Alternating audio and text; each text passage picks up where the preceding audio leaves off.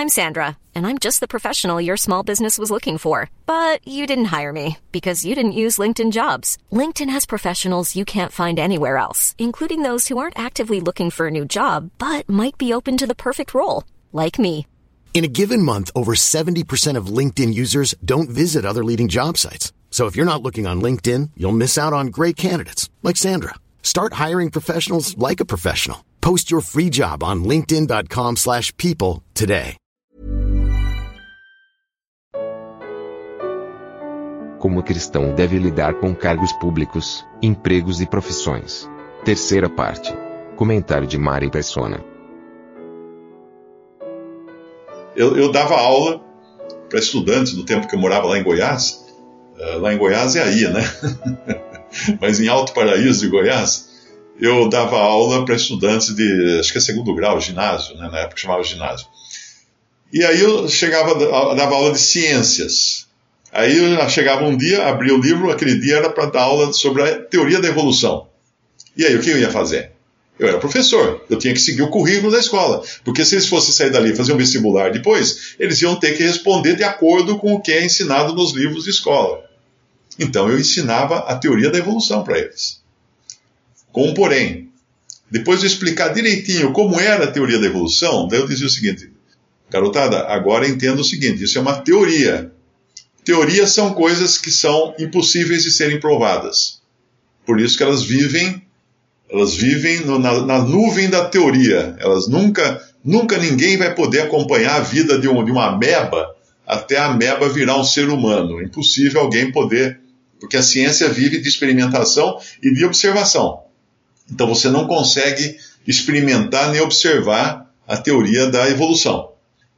Então, isso é o que vocês têm que aprender. Se vocês quiserem tirar nota, vocês têm que responder de acordo com o que está ensinando aqui no livro e blá blá blá blá blá blá blá blá. Agora eu vou dizer para vocês o que eu acredito, o que o Mário acredita, que é também uma outra teoria, se considerar no, do ponto de vista científico, porque não pode ser provado. Você não pode provar fé, você não pode provar um monte de coisa, você não pode provar, não pode dar para pesar. Quanto, quanto pesa a fé? Dá, eu queria 5 quilos de fé. Não tem, não dá para. Aí eu falava, abria a Bíblia na aula e falava: no princípio criou Deus os céus e a terra, e papapi, papapá, papapá. Explicava toda a criação. Se, se você preferir, a teoria da criação. Mas eu falei: é nisso que eu acredito. Vocês que escolham. Agora, para passar na prova, vocês têm, que, vocês têm que responder de acordo com a teoria da evolução. Porque é isso que o currículo escolar. Eu não podia privar os alunos. Chegar naquele dia e falar assim: ó, oh, gente, hoje vai, o livro aqui diz que eu tenho que ensinar a teoria da evolução. Eu estou fora dessa, não vou ensinar para vocês coisa nenhuma. Não acredita nisso, gente. Os meninos iam não passar no, no vestibular, depois, quando chegasse no dia de fazer vestibular. Né? Então, toda profissão você vai ter que traçar uma linha mas com sabedoria. Com sabedoria. Porque você vai ter que, às vezes, lidar com, uh, com situações bastante complicadas, bastante difíceis. Por exemplo, eu não faço palestras, eu não atendo clientes com palestras, indústrias de bebidas, embora eu beba cerveja e vinho, porque não tem nada na Bíblia que condene o beber álcool, tem na Bíblia que condena uh, se embriagar de álcool. Não é? Então, mas eu não faço porque eu sei que a cerveja e o vinho as pessoas não, não vão beber biblicamente, né? Elas vão beber para se embriagar. A maioria vai beber para se embriagar. Muitos, não a maioria, né? Mas muitos, as próprias propagandas incentivam muito isso. Uh, então não, não faço palestras para a indústria de bebida. Às vezes me, me, me convidam para me querem contratar. Não, vem fazer um treinamento aqui para os nossos vendedores. Eu falo, cara, não, não vai dar porque eu tenho problema com isso, eu conheço pessoas que sofrem com alcoolismo, eu vi famílias despedaçadas com isso, então eu não tenho boa consciência para fazer isso. Mesma coisa cigarro, indústria do tabaco. Eu não faço palestra para a indústria do tabaco. Tem alguma, umas duas grandes indústrias já me convidaram mais de uma vez, e eu explico, falo assim, ó, não posso, porque se eu, se eu falar, se eu for falar para os seus vendedores como vender mais cigarro, eles vão vender menos, porque eu vou estar na minha cara, vai estar escrito que eu não, eu não, concordo com aquilo lá. Então, porque eu sei de pessoas que morreram de câncer, pessoas que tiveram uma, uma série, de, série de problemas, morreram cedo tal. Então, não tenho consciência para fazer isso. Não faço palestras para a indústria de armas e munições. Aquela CBC, que é uma fábrica de cartuchos, né? Já veio duas ou três vezes atrás de mim para fazer treinamento para os vendedores de cartuchos e, e balas e munições eu digo o seguinte: olha, eu sei que tem que ter munições, porque você tem que ter o exército, você tem que ter a polícia, e eles não podem dar tiro de espoleta, né? Eles não podem combater bandido com estilingue. Então tem que ter, tem que existir. Eu sei que tem que existir armas também, né? Veio uma fabricante de armas uma vez. Aí eu indico colegas que palestrantes, né? Mas eu falei, eu, tenho, eu sei, mas eu, eu não tenho cabeça para incentivar, para motivar os seus vendedores a venderem mais, porque eu tenho pavor de armas. Eu tive que matar um cachorro uma vez com um tiro, eu, que ele foi mordido por um cachorro louco, eu, tenho, eu fiquei assim, estraga, estragadíssimo. Fiquei estragado com aquilo, porque eu tenho pavor de uma arma. Eu pego uma arma na mão, como na época eu peguei, eu peguei esse revólver, estava eu e meu pai, né? Eu tinha que matar dois cachorros, tive que matar, porque os dois tinham sido mordidos por um cachorro louco. E eu não queria deixar ele ali, eles ali com o risco, né? A pessoa fala, ah, mas deixa em quarentena, aqui, quarentena, ele foge da quarentena, morre uma criança, e aí, eu vou carregar essa criança na, na, no remorso o resto da vida? Não, já liquida, eu mato galinha para comer, não mato? Então, cachorro mordido de, de, de, de, cachorro louco também. Mas na hora que eu peguei esse, esse revólver, que meu pai tinha um revólver, dei um tiro num cachorro, ele veio todo para trás de mim, assim, todo contente, balançando o rabo, eu tive que dar um tiro no, no cachorro. Que coisa mais triste do mundo. Aí o outro também deu um tiro no outro. Aí na minha cabeça veio o seguinte pensamento: e se agora dá um, um tilt no meu cérebro eu aponto essa arma e mato meu pai? Olha, olha o pensamento que veio na minha cabeça naquela hora. Aí eu já, na mesma hora, eu já soltei de lado o revólver assim, não quero nem ficar perto de um trem desse. De jeito nenhum, porque vai que dá um vento, uh, né? aquelas coisas que os, os, os, supersticiosos falam assim: é, vem um anjo e sopra no seu ouvido para você fazer isso. Não vai depois, você vai falar isso para o juiz depois. Não, vem um anjo soprou no meu ouvido. Não, não funciona assim. Mas eu penso assim: eu não tenho, não tenho tranquilidade para fazer isso. Então, esses, esses segmentos, eu não faço palestra porque eu teria que me envolver com algo que é contrário à minha consciência. Isso é verdade. Agora, tem mais um segmento que eu não faço palestras também. Não só não vou pregar em igrejas, sou convidado, muitas vezes mandam pedindo proposta, quanto eu cobro de cachê para pregar na igreja tal. Eu respondo educadamente que eu não faço isso tal, porque não, não, não faço. Mas, às vezes, palestras, e às vezes é palestra que não tem nada a ver com religião. Né? Vem lá uma editora, uma editora católica que quer treinar os seus funcionários, vendas ou qualquer coisa. Eu respondo, falo assim, eu não sinto muito, mas eu não posso. Não posso por questão de consciência. Nos Estados Unidos tem inclusive isso para servir o exército. Nos Estados Unidos você pode uh, recusar servir o exército por questão de consciência. Aí eles colocam você para fazer trabalhos burocráticos ou de, de auxílio à comunidade, coisa assim. Eu sei que tem algumas religiões que até conseguem na justiça, né? Acho que Testemunho de Jeová, uh, Adventistas também conseguem. Tem até um filme muito interessante de um soldado americano que ele era adventista, eu acho, e ele não pegava em arma. Então ele vai para a guerra, porque não deixam ele de ser mandado para a guerra, e ele vai desarmado para a guerra. E ele salva um monte de soldados, a história é verdadeira, desarmado. Desarmado, ele corria no meio das balas para catar o soldado que tinha sido atingido, ferido, e arrastar para um lugar seguro, né? Então, uh, eu, eu, por consciência, eu não atendo vários desses segmentos. Então, a mesma coisa, qualquer cristão, ele deve sim se empenhar em ter luz no seu lar. Ele não pode querer fazer que o mundo fique, fique, o lugar onde ele trabalha vai ter luz. Não, ele é a luz no lugar onde ele trabalha. E se ele é luz no lugar que ele trabalha, ele vai influenciar as empresas onde eu trabalhei, a maior parte da vida eu trabalhei por conta própria, mas nos, nas empresas que eu trabalhei, trabalhei como professor, trabalhei como, como num banco, num grande banco, trabalhei na companhia do metrô de São Paulo. O primeiro dia de emprego, Eu chegava, punha a pasta na mesa, abria minha pasta, tirava uma Bíblia e punha em cima da mesa. Porque o, o primeiro dia de emprego de alguém é o dia em que todos os outros funcionários estão observando. Está todo mundo curioso. Quem é esse que foi contratado? Então, a primeira coisa, eu fazia o meu espetáculo, né?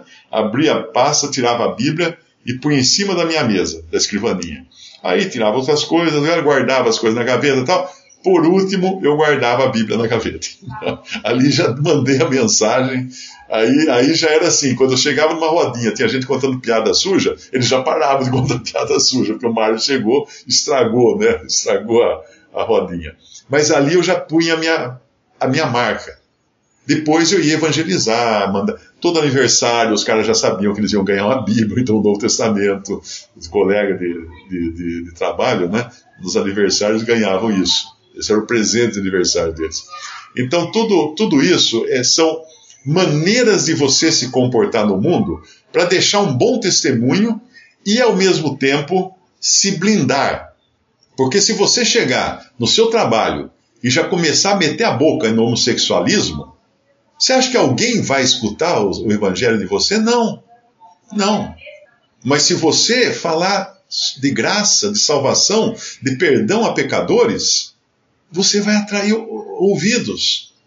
Porque o Senhor Jesus, eles acusavam ele de andar cercado de publicanos e pecadores. E esses pecadores deviam ser toda, toda a gama que nós conhecemos como pecados. ele andava cercado para essas pessoas ele era, ele era identificado como andando com pecadores e prostitutas e publicanos. A identidade dele aos olhos do mundo era essa. É que nem você, você andar na rua e cheio de, de homossexuais do seu lado, uh, prostitutas, tudo, você andando na rua. E assim ele andava. É claro que ele não andava participando dos pecados. Ele fazia isso porque ele queria salvar ele falou: Eu vim, eu vim ao mundo para salvar pecadores. Uh, o, o, médico, o médico cura os que são doentes, enfermos.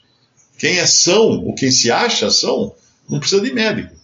Então é muito importante sempre deixar essa mensagem ao cristão, que ele tem sim responsabilidade na sua casa, manter a luz iluminada, limpar da sua casa aquilo que não convém, cuidar dos seus filhos dentro da, da palavra de Deus, mas quando ele está lá fora, no seu trabalho, ele vai ter que agir com graça.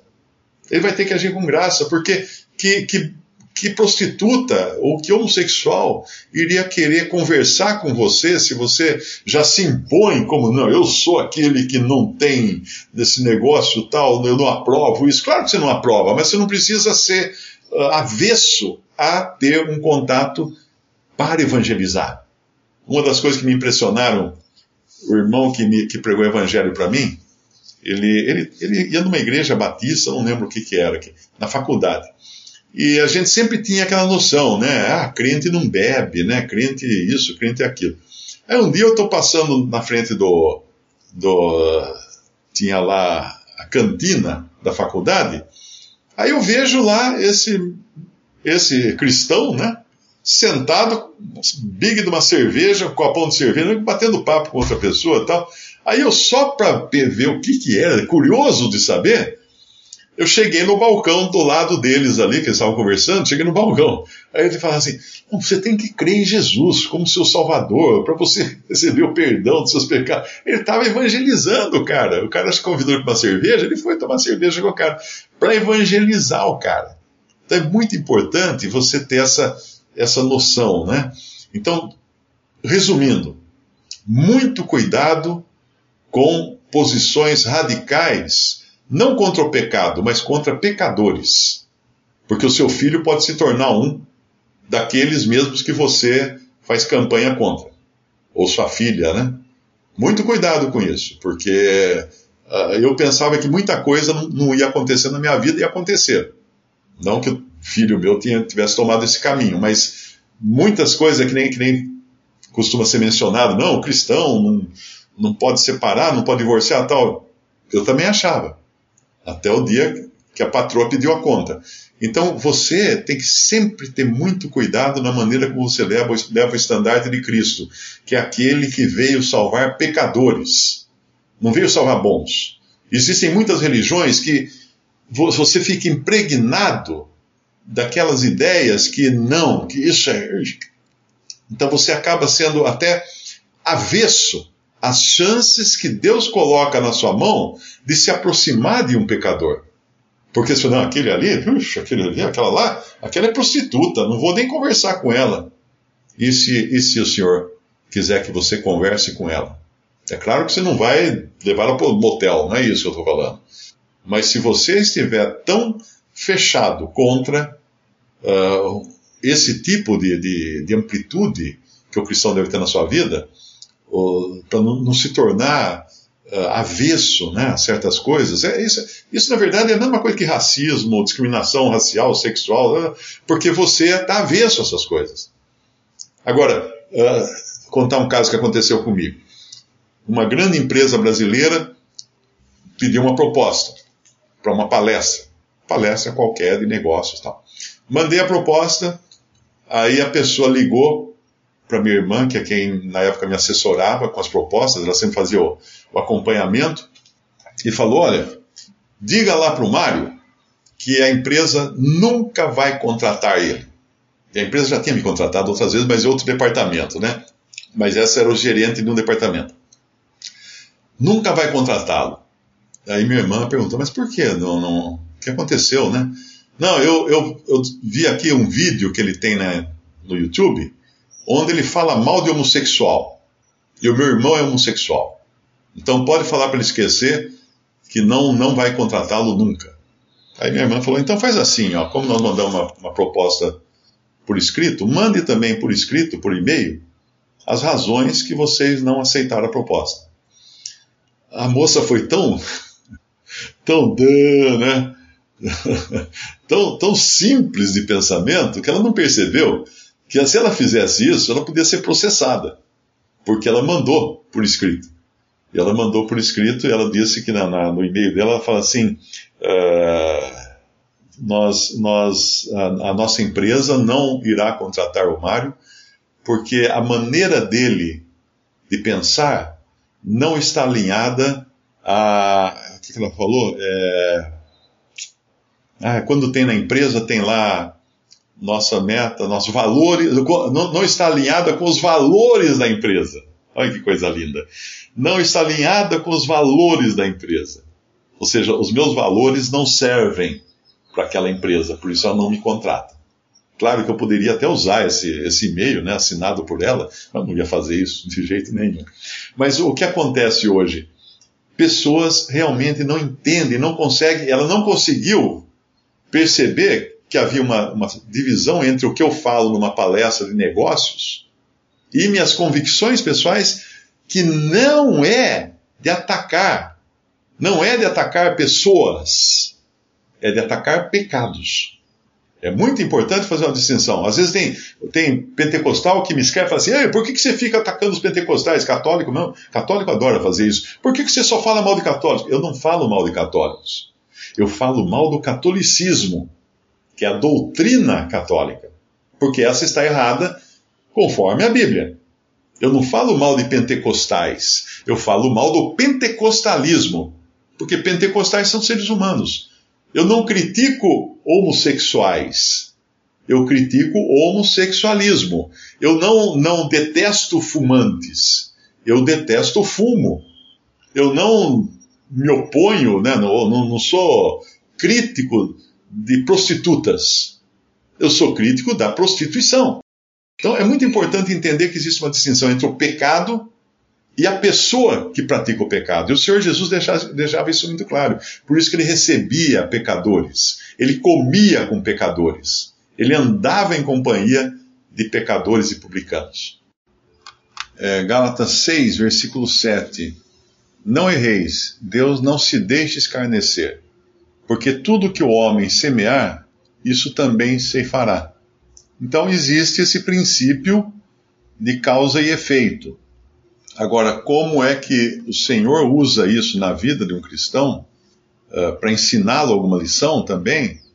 Pode ter, né? Nós não, nós não sabemos, uh, nós não conseguimos entrar nas razões de Deus. É muito importante isso.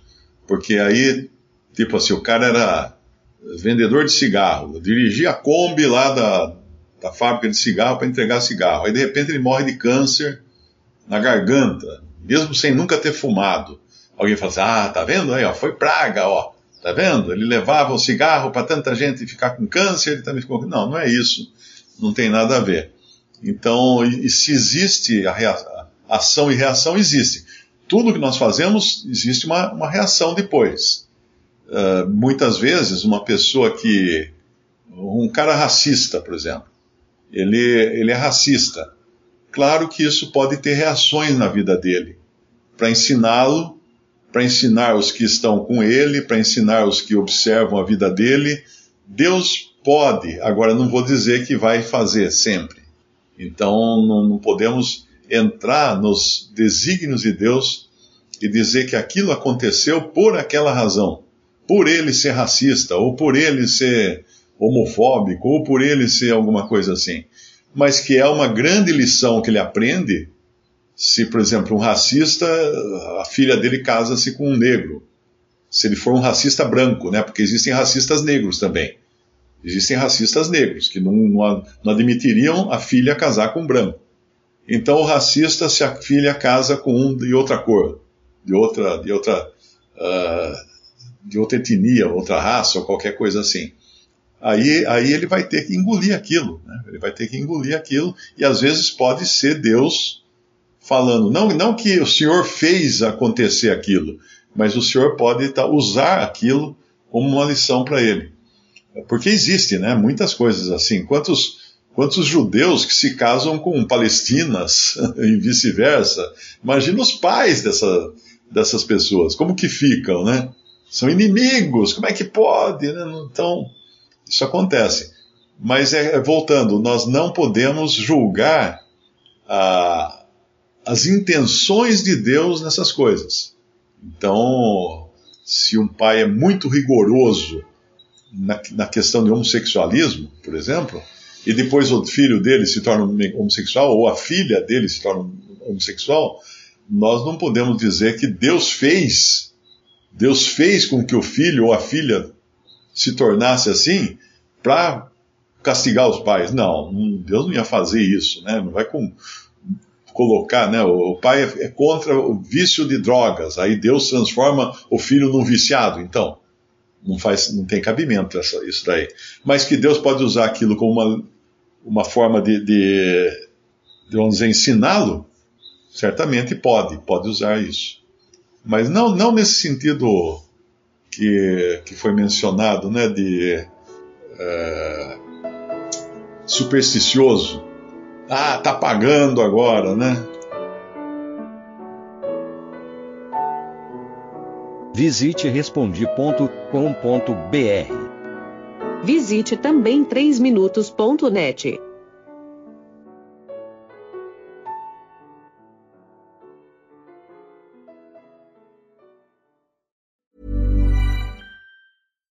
Hi, I'm Daniel, founder of Pretty Litter. Cats and cat owners deserve better than any old fashioned litter. That's why I teamed up with scientists and veterinarians to create Pretty Litter. Its innovative crystal formula has superior odor control and weighs up to 80% less than clay litter. Pretty Litter even monitors health by changing colors to help detect early signs of potential illness. It's the world's smartest kitty litter.